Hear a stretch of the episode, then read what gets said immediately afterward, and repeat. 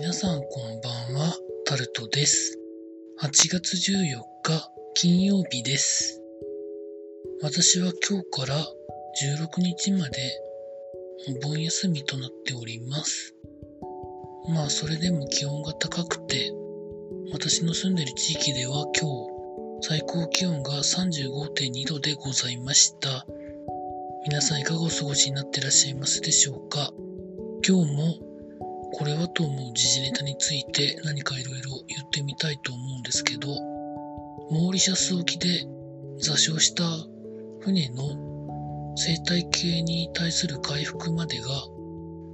軽く見積もって20年ぐらいかかるんじゃないかということが記事になってました。重油が銭湯に流通したと想定されてるということで、まあなかなかこれは本当に回復するまでにどんだけのねお金とねいろんなものがかかるのかがものすごく気にしなきゃいけないことになってしまったと思います。あとは西部警察ぐらいしか私は知らないんですけど渡哲也さんが呼吸器系の病気でお亡くなりになりました。哀悼の意を表したいと思います。あとはですね、今日も名前のある程度知られている有名な方がコロナに感染したことを発表したりとかですね、バスケットの B リーグでアルバルク東京の3人の選手の人が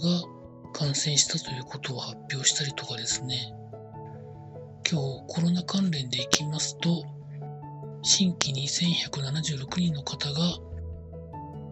感染が確認されました。東京では、昨日、おとといその前と少なめだったというか200人台だったのが389人と多分サンプル数が増えてるからだと思うんですけど、そのくらいの方が新規にかかるが確認され、大阪192人、愛知県が100人を切って88人、福岡が125人、沖縄が106人となっていて、沖縄はなかなか感染してる人の数がなかなか減ってかないなという印象でございます。というところでございまして、明日8月15日は終戦の日、日本が連合国に対して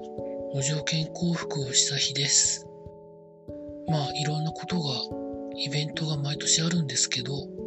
亡くなられた方にもう一度哀悼の意を表するというとともに、平和がどれだけ大切なことなのかを考える日でもありますので、まあ、いろいろ考えましょうというところでございました。以上、タルトでございました。